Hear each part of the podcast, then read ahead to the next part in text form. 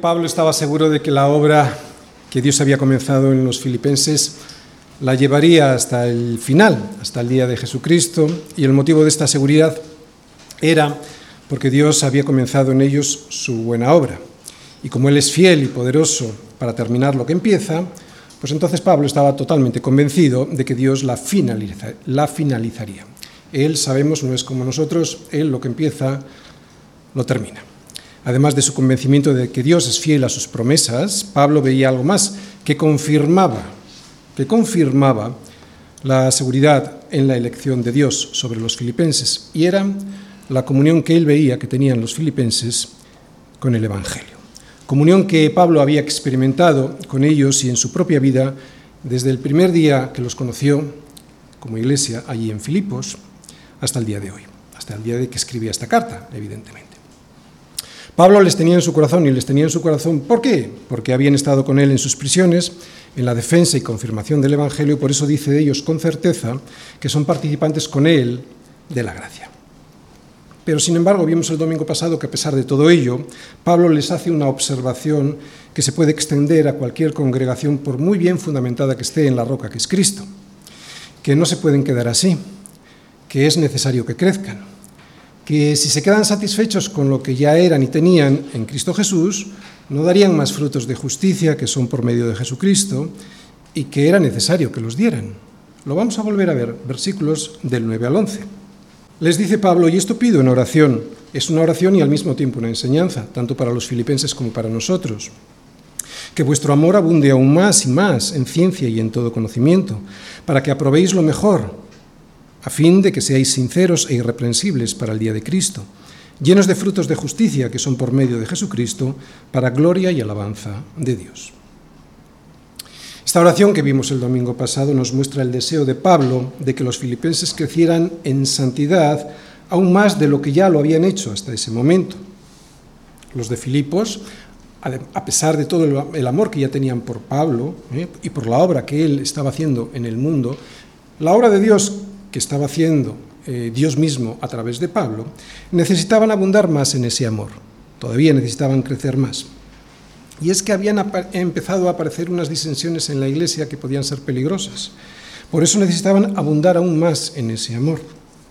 Pero, y esto lo vimos el domingo pasado, lo debían hacer con conocimiento sobre quién es Dios y sus propósitos y con el discernimiento que surge de ese conocimiento de los propósitos de Dios porque un amor sin conocimiento y sin discernimiento puede hacer más mal que bien.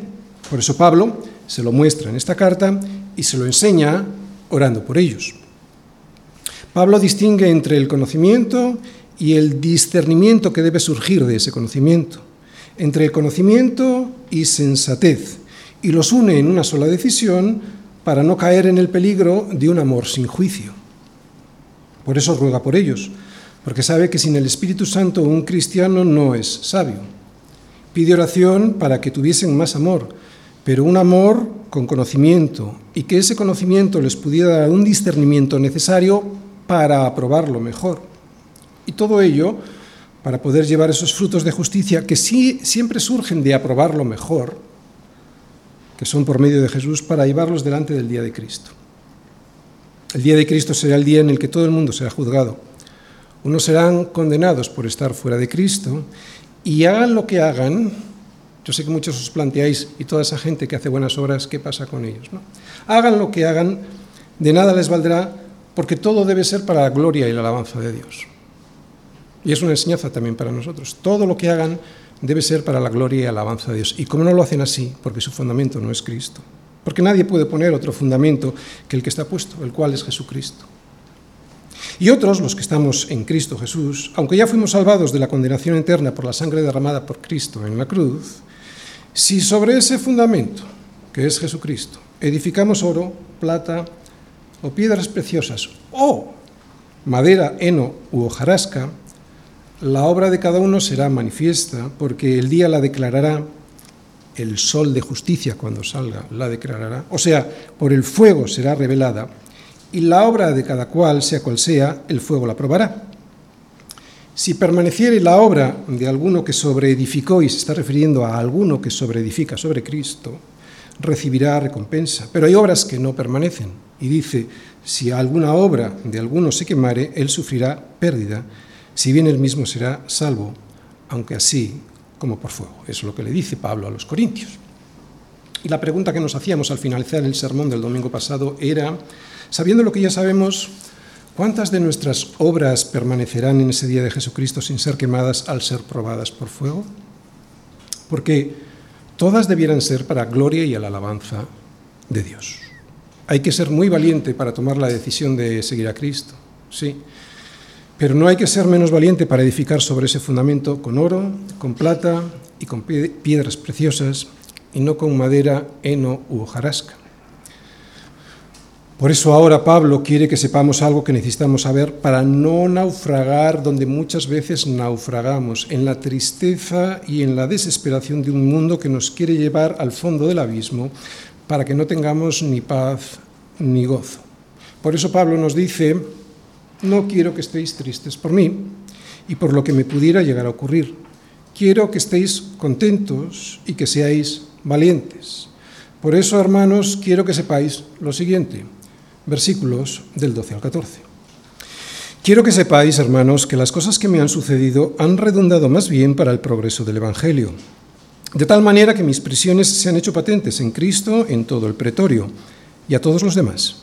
Y la mayoría de los hermanos, cobrando ánimo en el Señor con mis prisiones, se atreven mucho más a hablar la palabra sin temor. Coraje cristiano. Bendiciones en las pruebas. Filipenses capítulo 1 versículos del 12 al 14. El tema de hoy pues es el coraje cristiano y las bendiciones que Dios derrama sobre su pueblo cuando es valiente. Y el esquema de la predicación de hoy es el siguiente. Primera parte. Un evangelio que avanza en las pruebas. Versículo 12. Segunda parte, Cristo siempre presente, siempre ha de estar presente y en cualquier situación, cuando presentamos el Evangelio, versículo 13. Y tercera parte, ánimo en la iglesia, versículo 14. Primera parte, un Evangelio que avanza en las pruebas. Dice así Pablo, quiero que sepáis, hermanos, que las cosas que me han sucedido han redundado más bien para el progreso del Evangelio. Los filipenses amaban al Señor, lo sabemos, lo hemos visto, y su fe no fingía, producía primero un amor por Pablo, un amor que segundo se manifestaba sosteniéndole económicamente con ofrendas para que pudiera seguir predicando, ¿no? para que pudiera seguir en la defensa y en la confirmación del Evangelio. Y tercero, se manifestaba también con visitas en la prisión. Y también cuarto, preocupándose por su bienestar. ¿no? Por eso Epafrodito había viajado hasta Roma para ayudarle allí en la cárcel, desde donde Pablo escribe esta carta. Pablo responde a este amor orando por ellos y lo hace para que su amor abunde aún más, ya lo sabemos, en ciencia y en todo conocimiento, para que de esa manera, así, con el conocimiento de Dios y el discernimiento que da el conocimiento de Dios, puedan aprobarlo mejor y puedan presentar esos frutos de aprobarlo mejor, esos frutos de justicia que también vienen de Cristo, en el día del juicio. Quiere lo mejor para ellos al final del capítulo les llama hermanos míos, amados, deseados, gozo y corona mía. ¡Wow! Menudo amor tenía por los filipenses. Por eso, al escribir esta carta, no duda en rogar por ellos y este amor también es una advertencia y advertirles de los peligros que tendrían si se estancan, si no siguen creciendo espiritualmente. Porque el amor no solo se manifiesta en palabras, como hemos dicho, gozo y corona mía, sino en disciplina y en enseñanza. Pablo, lo sabemos, está encerrado y esperando una sentencia que podría ser condenatoria y además a la pena capital, pero está con gozo. Es sorprendente, ¿cómo lo consigue? ¿Qué tenía Pablo fijado en su mente y en su corazón para vivir de esta manera tan valiente? Sabemos que no pretendía haberlo alcanzado ya, la santidad completa, en esta tierra. Él mismo dice que estaba muy lejos de conseguirlo. Dice, hermanos míos, yo mismo no pretendo haberlo alcanzado ya. Y ahora es cuando viene la respuesta a nuestra pregunta anterior de cómo Pablo podía tener esta valentía y este gozo. Dice, pero una cosa hago. Aquí viene el primer paso para nosotros. olvidando ciertamente lo que queda atrás y extendiéndome a lo que está adelante, prosigo, o sea, no me quedo tirado por ahí, llorando. Prosigo a la meta, al, premio, al supremo llamamiento de Dios en Cristo Jesús. Esta pues es la respuesta espiritual correcta ante las dificultades. En su caso, ¿cuál era? ¿Cuál era la dificultad? Pues la prisión y además una posible condena a muerte. Fijar su mente y su corazón en lo que Dios tiene para él delante. Este es el primer paso antes de poder entender su coraje y su valentía ante las pruebas y el gozo que tiene a pesar de estas pruebas. Y por lo tanto también es nuestra primera enseñanza de hoy para nosotros.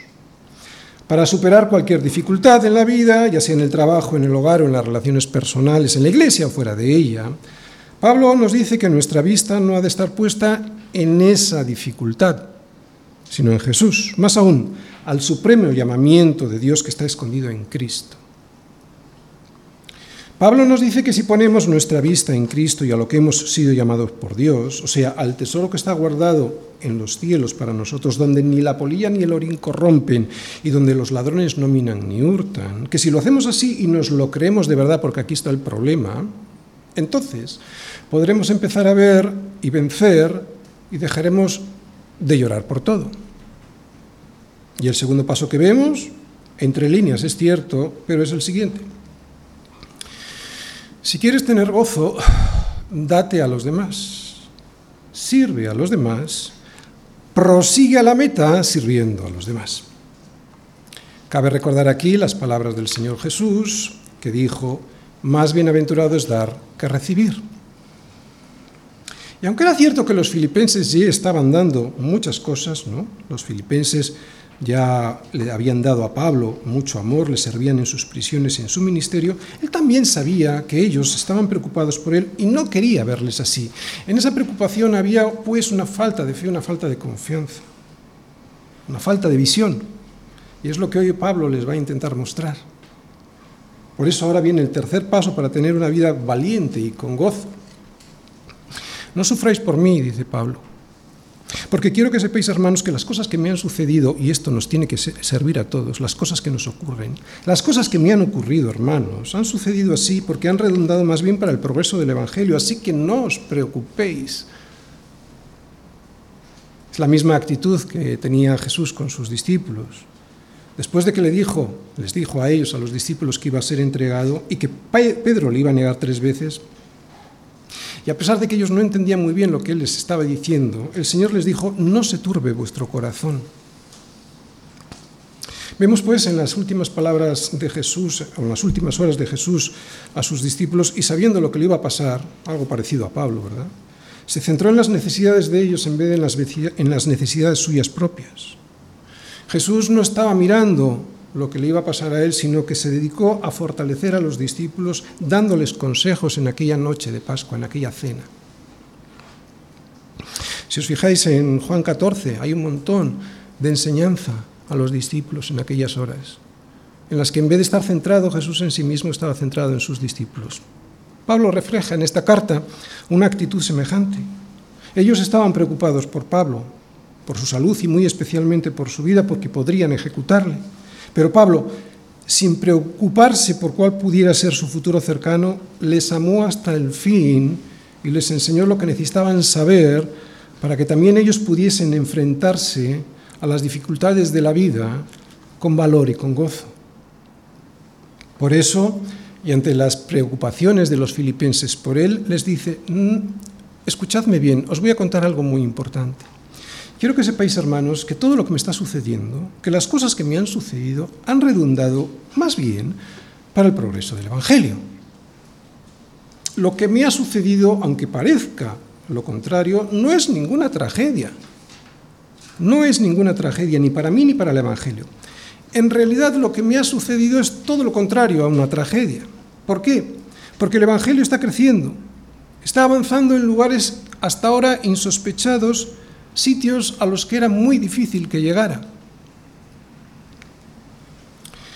Pablo no da detalles porque ya lo sabrían por Epafrodito, pero Pablo nunca estuvo solo en prisión.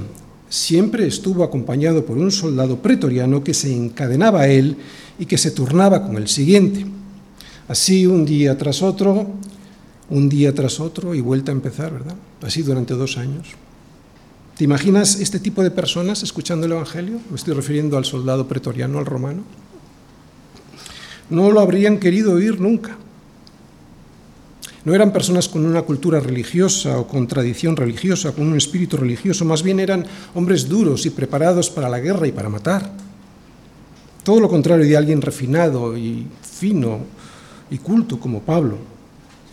Y sin embargo ahora lo tienen al lado y no se pueden escapar. Lo tienen al lado y escuchan lo que Dios ha hecho por ellos al enviar a morir a su hijo por todas sus culpas y pecados. Debió ser impactante para hombres así, tan rudos, escuchar algo como esto. Soldados que tenían asumido que eran ellos los que debían morir por su rey, ahora les dicen que es el rey de reyes quien ha muerto por ellos para que puedan vivir. Claro, a nosotros nos parece algo cotidiano, ¿verdad? Ya estamos acostumbrados, pero imaginaros aquellos hombres escuchando eso. Les tuvo que impactar. Así que el encarcelamiento de Pablo formaba parte de la estrategia de Dios para el progreso del Evangelio. Dios hizo llegar su mensaje a estos soldados de tal forma que no podían dejarlo de oír. No podían. Ninguno de los soldados que custodiaban a Pablo se les hubiese ocurrido acudir a alguna reunión de los cristianos en Roma. ¿Para qué iban a ir? Tenían una religión extraña a su cultura romana y encima estaban siendo perseguidos por ello. ¿Qué necesidad tenían de ir a esas reuniones? Así que Dios, en su soberanía, decretó que Pablo fuera preso.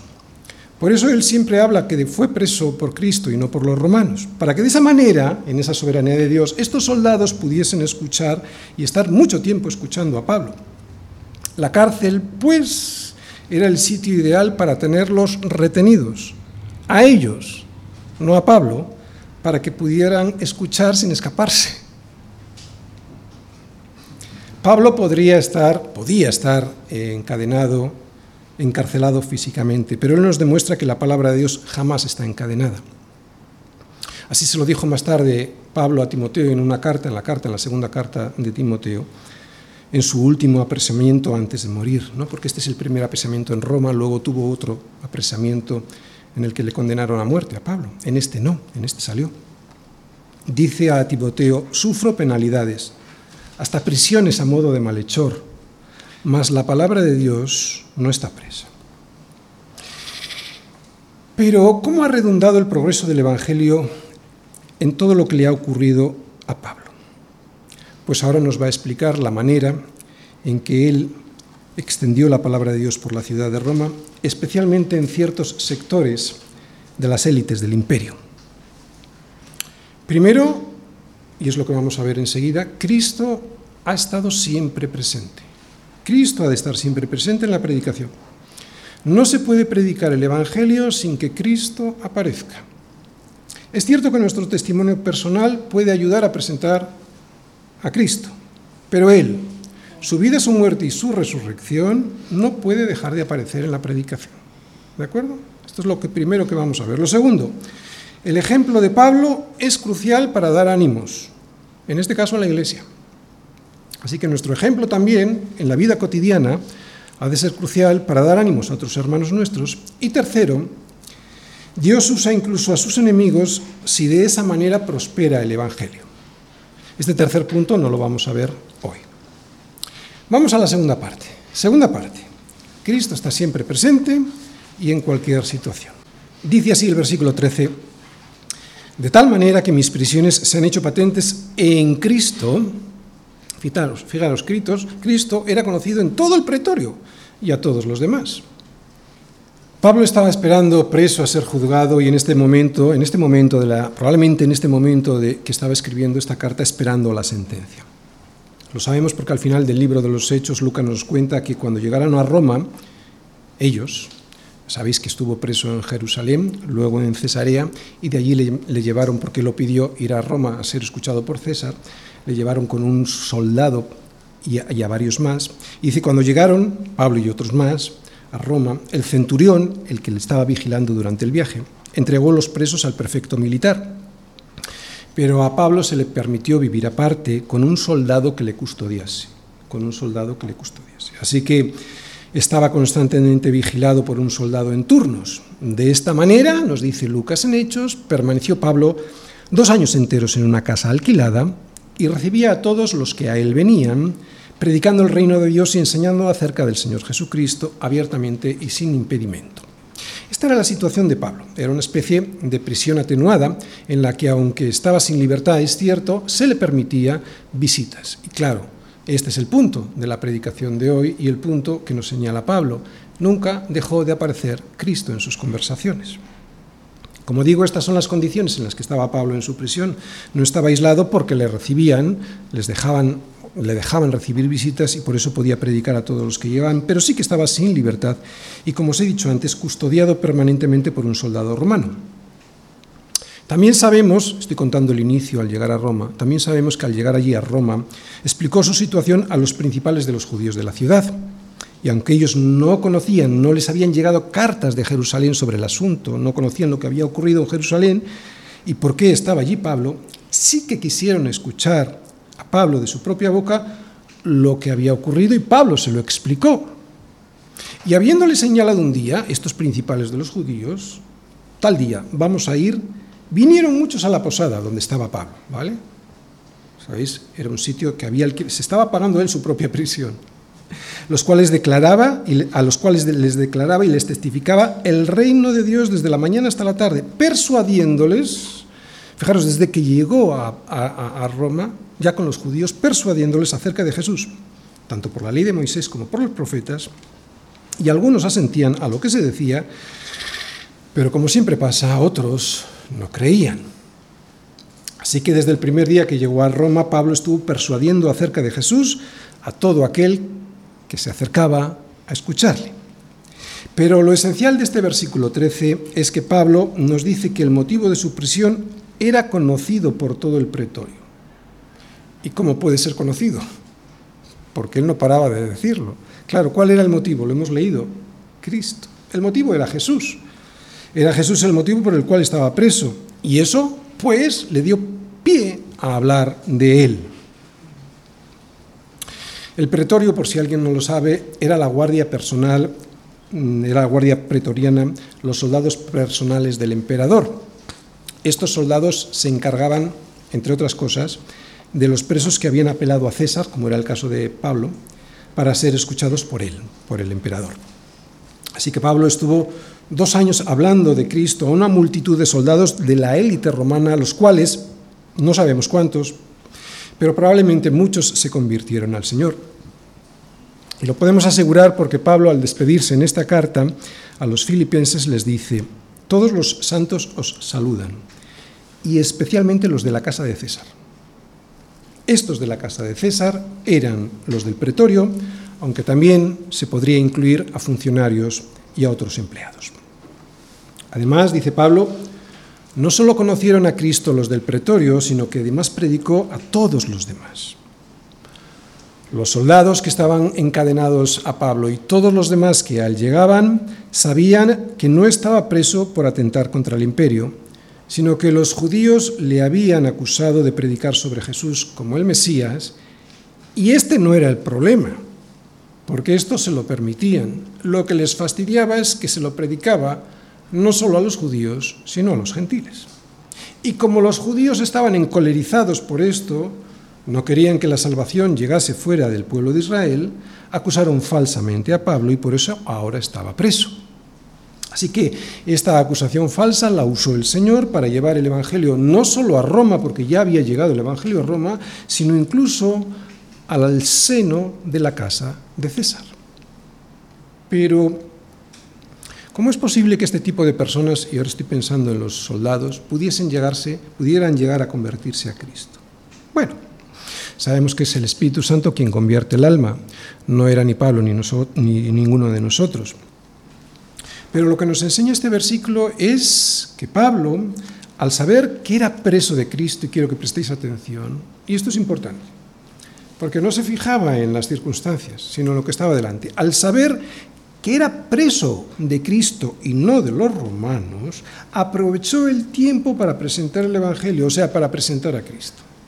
O sea, olvida lo que tiene atrás, los motivos de su prisión, deja de estar llorando por las esquinas por este motivo y se extiende a lo que está delante. y después se daba a los demás. Pero servir a los demás tiene un fin último e irrenunciable para todos nosotros. Presentar a Cristo a todos los que podía, por eso tenía gozo. Así es un cristiano, o debe serlo, valiente como un atleta o como un soldado. Y solo a un pueblo que es así, valiente, Dios le concede la bendición de su gozo y de su paz. El gozo surge al hacer aquello para lo que fuimos creados. Otra vez, el gozo surge al hacer aquello para lo que fuimos creados. Lo he explicado en multitud de ocasiones, pero como siempre hay gente nueva que no me lo ha oído decir, recordaré el ejemplo que viví en mi propia casa con mi perro. Compré un perro para mi hija pequeña, era un perro que por raza estaba genéticamente diseñado para cazar, no para estar en casa decorándola, aunque era un perro muy bonito. Pero yo ni tenía tiempo para llevarlo al campo, ni tampoco lo hubiese hecho porque yo no era cazador. Yo solo sabía que no era feliz porque se le veía en los ojos. No tardé mucho en darme cuenta del motivo del por qué no era feliz. Y era porque no hacía aquello para lo que estaba preparado, cazar. Concretamente, cazar zorros metiéndose en las madrigueras. De esa manera los asustaba, salían y el cazador podía disparar. De hecho, estaba preparado para eso. O están preparados ese tipo de perros. Luego en documentales vi este mismo tipo de perros, de la misma raza, bastante más feos y sucios que el mío, pero más felices. Estaban más feos porque estaban trabajando. trabajando cazando, me refiero. Que al llegar a casa después de un día de caza estaban muy cansados y llenos de barro, pero felices. Y era simplemente porque habían estado haciendo aquello para lo cual fueron creados, cazar. No sé si nos vale como ejemplo, pero muchos cristianos estamos en las iglesias decorándolas, como mi perro en mi casa, pero no salimos a pescar como se nos comisionó. Venid en pos de mí y os haré pescadores de hombres, nos, nos dice Jesús. Otra vez, aquí está la falta, el origen de la falta del gozo. En Roma preso había un hombre que no andaba llorando por las esquinas por su situación de presidio, sino todo lo contrario, estaba con gozo porque se dedicaba a hacer aquello para lo cual fue creado. Esto es lo que veían los soldados a los que les hablaba.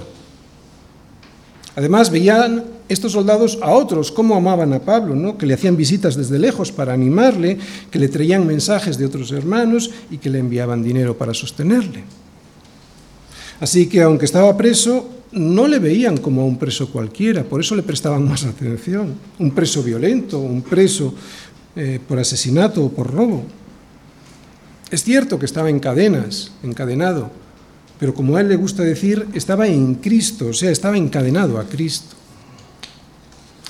Los soldados, al descubrir, me imagino yo, al descubrir su verdadera razón, la verdadera razón de la prisión, y que no era un delincuente, le habrían preguntado en qué consistía aquello de lo que les hablaba. Y claro, Pablo aprovechó la oportunidad sabiendo que ese y no otro era el motivo por el cual el Señor había puesto, le había puesto en la cárcel. ¿no? Y este era el propósito de su vida.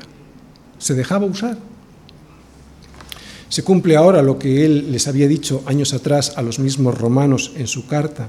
Y sabemos que a los que aman a Dios todas las cosas les ayudan a bien ¿Y a quienes les ayudan bien, a bien todas las cosas? Pues a los que conforme a su propósito son llamados. Y Pablo cumplió su llamado sin rechistar y sin quejarse por su situación. ¿Os dais cuenta? Cómo trastoca toda la situación esto. Así que estos soldados, al terminar su turno, se irían a sus casas y contarían lo que allí Pablo les había descubierto que Dios había enviado a su Hijo a morir en su lugar por sus pecados, y el Espíritu Santo habría hecho su trabajo, que es convencerles de pecado, de justicia y de juicio. Desde luego no todos se convirtieron, de hecho era muy difícil que alguno de ellos lo llegara a hacer, pero esa no es la cuestión, ni para Pablo ni para nosotros. El punto es que Jesús nos dice que ese no es nuestro problema, porque nosotros no tenemos esa potestad. Él dice que toda la potestad les dada a Él, en el cielo y en la tierra. Dice que la potestad de convencer es de Él, en este caso a través del Espíritu Santo. Por tanto, si tenéis en cuenta esto, id y haced discípulos a todas las naciones, y si lo hacéis así, entonces será cuando he aquí, yo estoy con vosotros todos los días hasta el fin del mundo. Pablo pues estaba experimentando esta potestad de Dios en su vida, la soberanía de aquel que usa cualquier situación, por mala que a nosotros nos parezca, para convertirla en buena para sus propósitos eternos. Atención, y es que es aquí donde tenemos problemas, porque la convierte en buena para sus propósitos eternos, no lo que nosotros consideramos que es bueno para nosotros.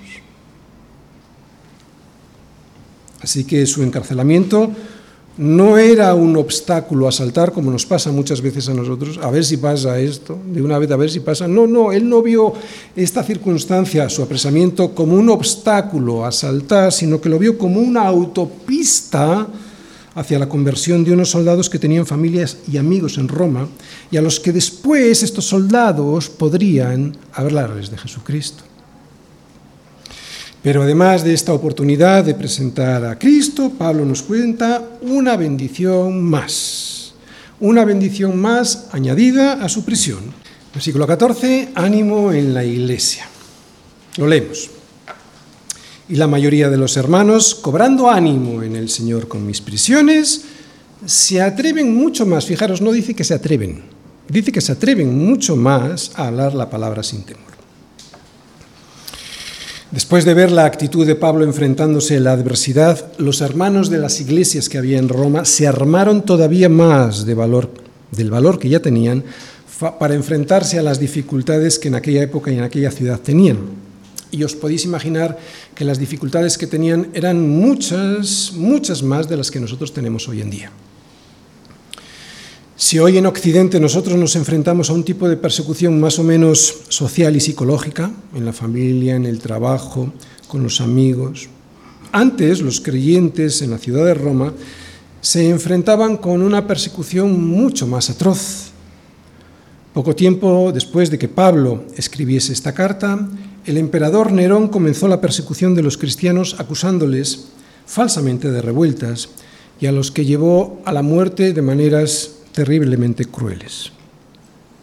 Antes incluso de esta situación, el emperador Claudio expulsó a los judíos, bueno, hizo un edicto de expulsión a los judíos, lo que pasa que él no distinguía y había judíos y cristianos, por motivos similares, con la falsa acusación de revueltas y malas costumbres. Así que los cristianos en Roma ya estaban acostumbrados y sabían perfectamente a lo que se enfrentaban en el día a día. Vivían en un entorno de gran persecución, por eso estaban temerosos de que volviesen aquellos días en los que iban a ser, en los que fueron expulsados y ejecutados por falsas acusaciones. Pablo ya conocía a los cristianos romanos desde antes. Les había escrito poco tiempo atrás una carta que conocemos como la Carta a los Romanos. La Carta a los Romanos fue escrita unos tres años antes. También ellos le conocían por esa carta y porque les vemos recibir a Pablo y al resto de sus acompañantes cuando llega del viaje desde Jerusalén, mejor dicho, desde Cesarea hasta Roma. De donde oyendo ellos, los hermanos que venían, estos de Roma salieron de sus iglesias a recibirles hasta el foro de Apio y las tres tabernas. Y al verlos Pablo, dio gracias a Dios y cobró aliento. Así que ya se conocían. Pues había ya una iglesia o varias iglesias establecidas en Roma años antes de que Pablo llegase y vemos que los miembros de las diferentes congregaciones que allí había estaban temerosos por su entorno. De hecho, parece como que tuviesen miedo de llegar hasta el sitio donde estaba Pablo preso para cuidarle, porque la mayoría de los creyentes en Roma vivía paralizado por el miedo. Y aunque ciertamente no lo sabemos, es lo que parece que da a entender este versículo, ¿no? El entorno de la persecución de la ciudad y su historia reciente. Sin embargo, el Señor que de las circunstancias adversas produce lo mejor en sus hijos y para sus hijos, utilizó esta situación de falta de libertad de Pablo para infundir valor a los hermanos romanos.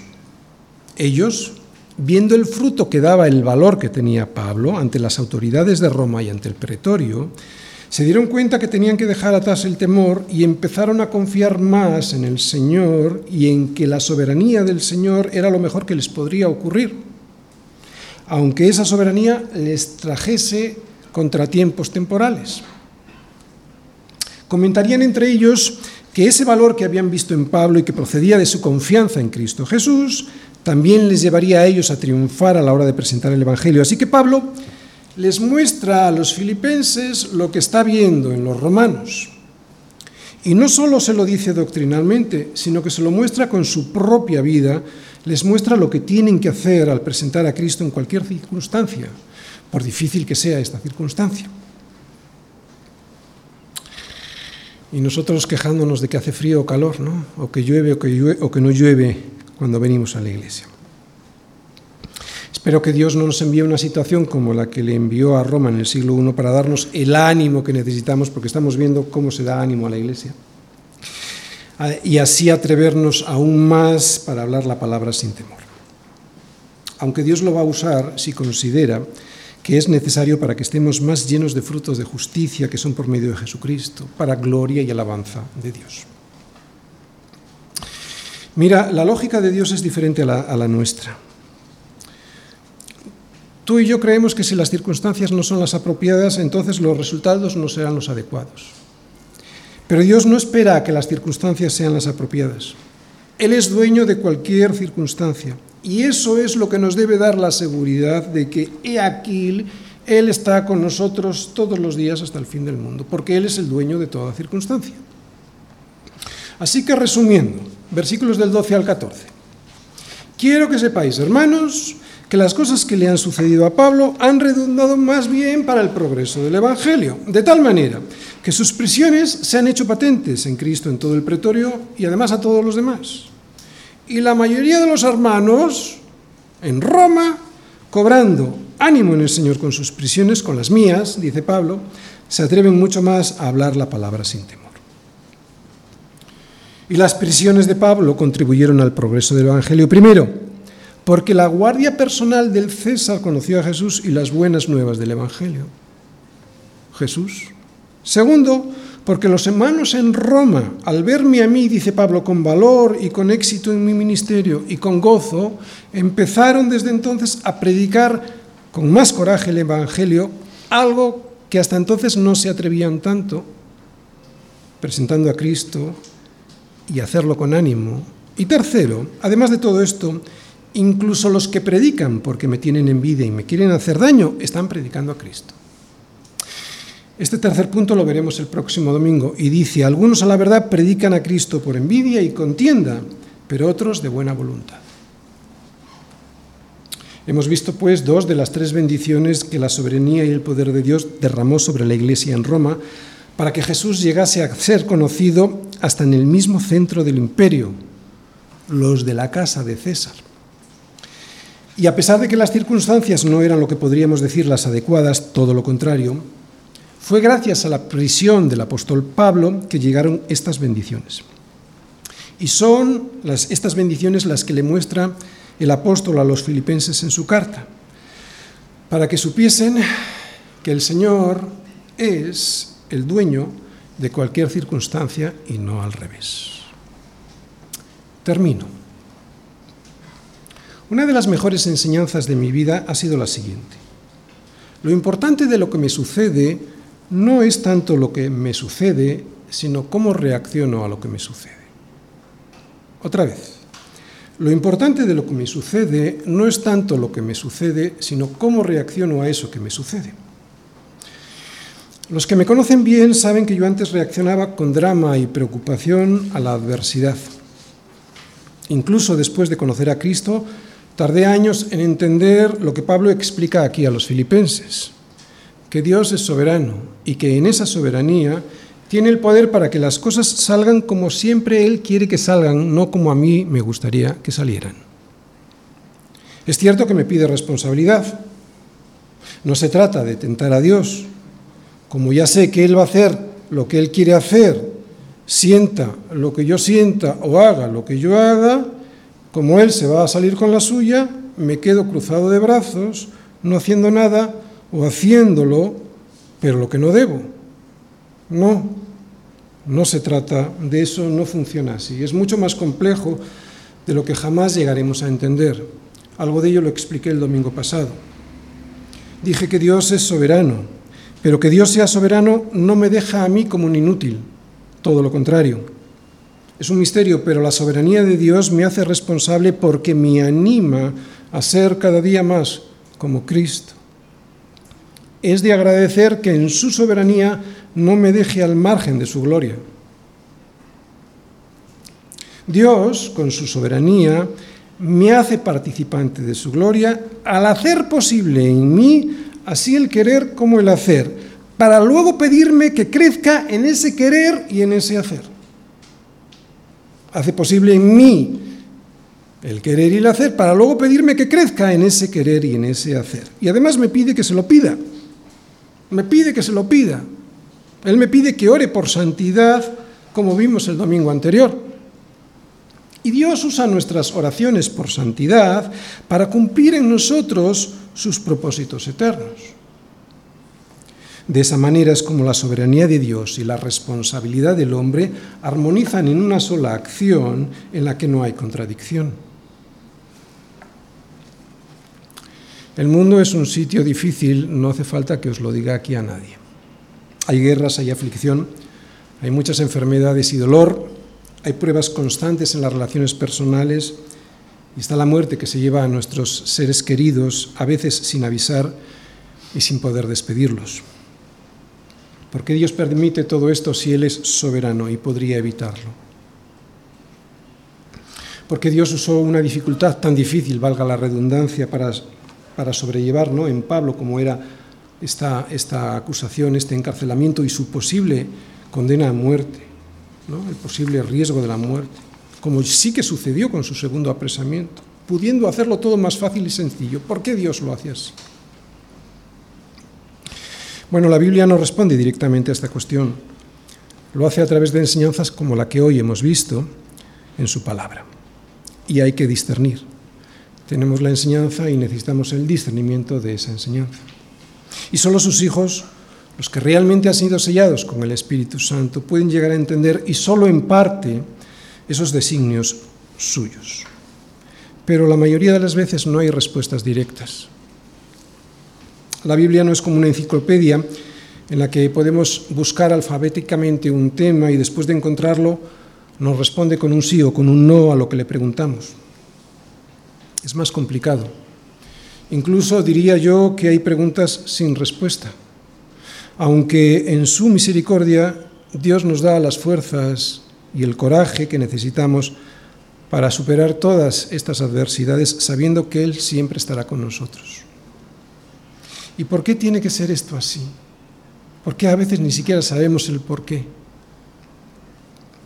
Probablemente el origen de esta situación en la que estamos, el de no entender muchas cosas de las que nos gustaría entender, está como no el origen en Génesis.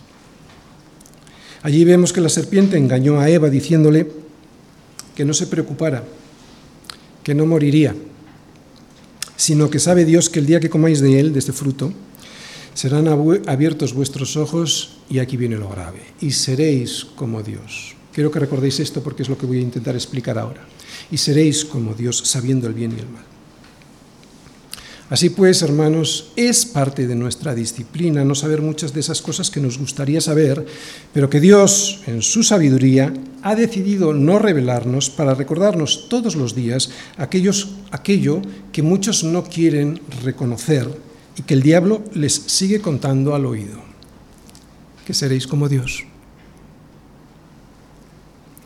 He conocido a muchos cristianos rebelarse contra este decreto de Dios el de no saber por qué ocurren las cosas que les ocurren en la vida. Y les he visto pasarlo muy mal. Todo lo contrario del gozo de Pablo. Incluso algunos alejándose de la fe. ¿Por qué, Señor? ¿Por qué a mí? ¿Por qué a mi hijo si no te hizo nada? ¿Por qué te lo has llevado? Mi hermano, Dios es soberano. Y si ha decidido meterte en una cárcel como a Pablo a pesar de que eres inocente, deja de preguntarte el por qué y busca a ver qué es lo que Él quiere de ti en esa situación.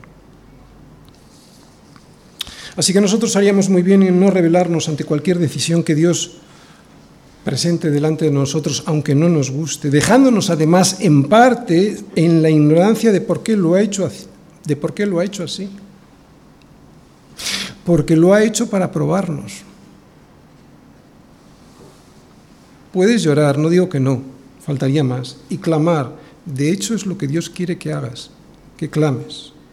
Lo que digo es que no puedes estar toda la vida pataleando y llorando por las esquinas como un niño pequeño porque no te ha dado lo que crees que te mereces. Y aunque no nos guste la palabra que yo ahora te voy a decir, Él ha decidido que algunas cosas que nos suceden sean así para que aprendamos a humillarnos.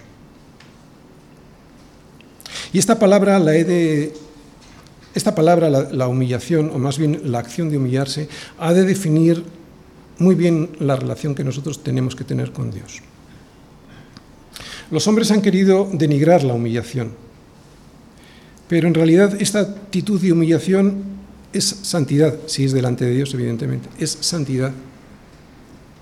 ¿Cómo si no Cristo, siendo en forma de Dios, no estimó el ser igual a Dios como cosa a que aferrarse, sino que se despojó a sí mismo tomando forma de siervo, hecho semejante a los hombres, y estando en esta condición de hombre, se humilló. Dios mismo se humilló a sí mismo, haciéndose obediente hasta la muerte y muerte de cruz. ¿Eres cristiano? Porque el Evangelio no ofrece ningún consuelo a aquellas personas que no creen de verdad en Jesús, en su vida, en su muerte y en su resurrección. Hay que estar en Cristo porque fuera de Cristo todos están perdidos y sin consuelo alguno. Pueden disimular y puede hacer que, que, se engañen mientras van pasando los años, pero no hay consuelo fuera de Cristo. Están cauterizados, su conciencia no piensa realmente. Si se pusieran a pensar estarían destrozados. Pues no hay mejor prueba para saber si eres un cristiano de verdad, un hijo de Dios, que humillarte a ti mismo aceptando su voluntad, cualquiera que sea esta.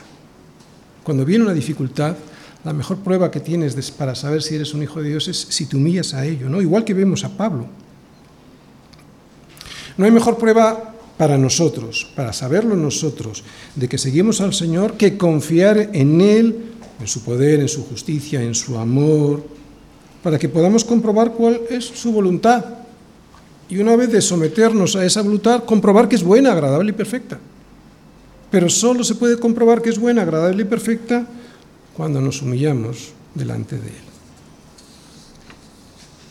Acabamos de ver a un Pablo con una certeza absoluta de que Dios controlaba todas las cosas en su vida y en la vida de los demás.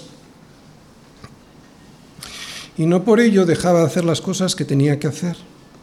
Eso le daba el gozo de la salvación. Confianza y no dejar de hacer lo que tenemos que hacer. Si dudamos de la soberanía de Dios, de su amor, de su poder y de su justicia, entonces apaga y vámonos. No sé qué hacemos aquí. El que no escatimó ni a su propio Hijo, sino que lo entregó por todos nosotros, ¿cómo no nos dará con Él también todas las demás cosas? Y otra cosa, nosotros le amamos a Él porque Él nos amó primero. Esto es fundamental para nuestra confianza. Pablo no se basa en su amor, en el de Pablo, para confiar en Dios. Él se basa en el amor de Dios, en el amor que Dios tiene por él. Eso es en lo que él confía. Por eso Pablo se siente a salvo en cualquier circunstancia. Y algo más antes de finalizar. La manera en la que respondemos ante las pruebas está siendo escrutada por muchos ojos. Nos rodean muchos, cristianos e incrédulos y se estarán preguntando a ver cómo lo lleva, a ver si aguanta esta situación o se viene abajo. Cuando ocurra una circunstancia parecida, será una de las situaciones más críticas para predicar el Evangelio. Al principio la respuesta ante la adversidad será el silencio, sin palabras, con nuestra actitud, sin dramas, sin desesperación, debiera ser así por lo menos. Ya vendrá luego el momento de decirles el por qué eso es así, si llegamos a saber por qué eso tuvo que ser así. Te aseguro que la forma en la que respondemos a este tipo de situaciones complicadas va a afectar a los que nos rodean. Lo mismo que la actitud de Pablo y su valentía afectó a los romanos y se lo explicaba a los filipenses.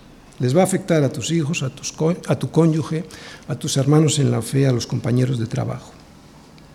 Los tiempos de aflicción o de adversidad nos muestran cuán valientes somos y eso afectará sin duda ninguna a muchos otros. Sobre todo a tus hijos que, te estarán mirando y que esperan que les confirmes en ese evangelio que les has predicado. Por eso quiero, hermanos, que sepáis, versículo 12, quiero que sepáis, hermanos, que las cosas que me han sucedido han redundado más bien para el progreso del Evangelio.